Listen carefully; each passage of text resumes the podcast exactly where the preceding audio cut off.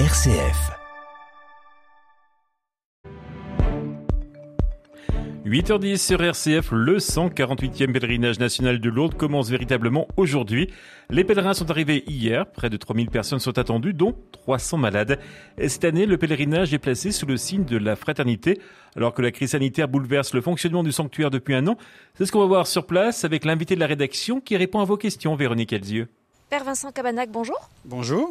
Vous êtes religieux assomptionniste et vous êtes le directeur du pèlerinage national de l'Assomption à Lourdes.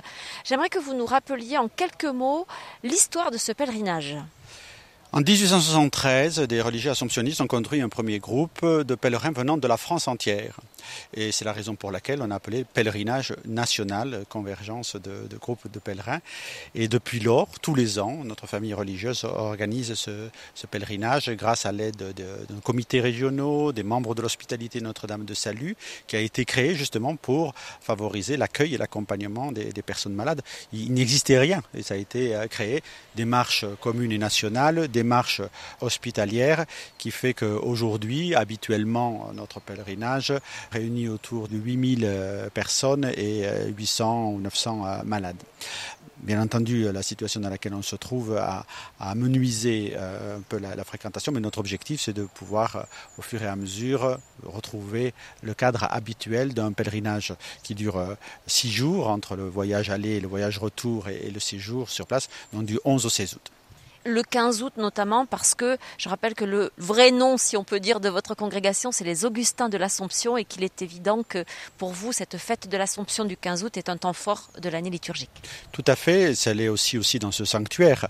Ce sanctuaire où la Vierge Marie a dit son nom à Bernadette, dans la langue qui était celle de la Sainte Bernadette Bigourdan, dit je suis l'Immaculée Conception. Et pour moi, je crois que c'est significatif de, de dire comment la Vierge a dit ce que Dieu a voulu qu'elle soit, je suis l'Immaculée Conception, c'est une volonté de Dieu, et nous la célébrons au terme de sa vie terrestre en son mystère de l'Assomption, qui montre ce que Dieu veut aussi qu'elle devienne, comme euh, mère de l'Église et mère de, de tous les croyants.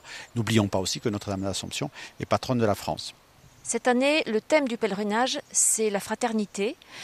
Est-ce que vous avez le sentiment que le contexte sanitaire, toutes les contraintes auxquelles il oblige, a pris le pas sur la dimension spirituelle et sur euh, les préoccupations d'ordre euh, pastoral de, de, fait, on subit quelque chose qui s'impose à nous. Alors, on n'a pas à dire on peut, on peut pas. On doit subir la pandémie, on doit subir les conséquences négatives de, l'expansion de, ce virus, de ces mutations, etc. La question, c'est de se dire, vous savez, c'est comme quand on est dans un gros orage. Certes, on va se mouiller parce qu'on ne peut pas gérer la chute de, l'eau, mais se dire, est-ce que ça nous empêche de vivre? Est-ce que ça nous immobilise? Est-ce que ça, est-ce qu'on veut à tout prix s'imperméabiliser et de dire ben il faut continuer à vivre, à se mouvoir? Et je pense que ce qui est important pour nous, c'est qu'on ne se laisse pas enfermer dans une logique purement sécuritaire. Le principe de responsabilité doit être toujours décliné avec la vertu de l'espérance. C'est-à-dire pour traverser un tunnel, si on s'arrête, eh on n'arrivera jamais au bout du tunnel si on continue à traverser le tunnel, à un moment donné, on en sortira.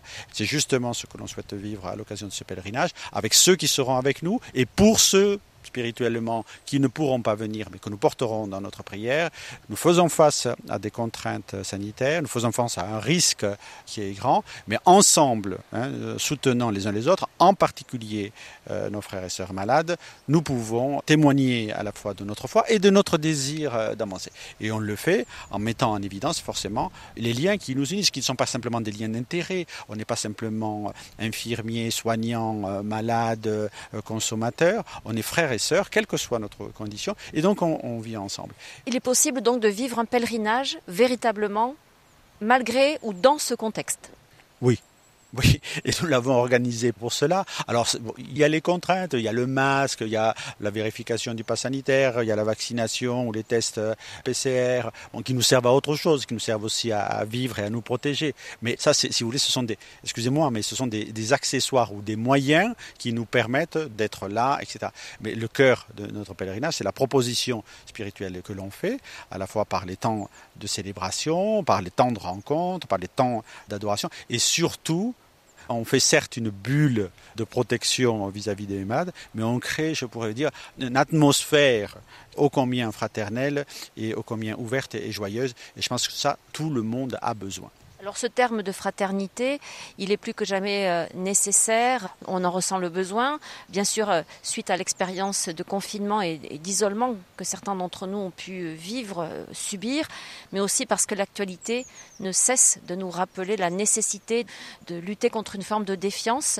Vous pensiez être à ce point raccord avec l'actualité, si vous me permettez l'expression?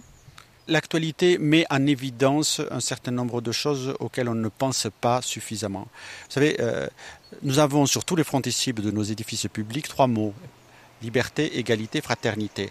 Souvent, on sait ce qu'on demande pour l'un et pour l'autre. Liberté, je veux être libre. Égalité, je suis comme tout le monde.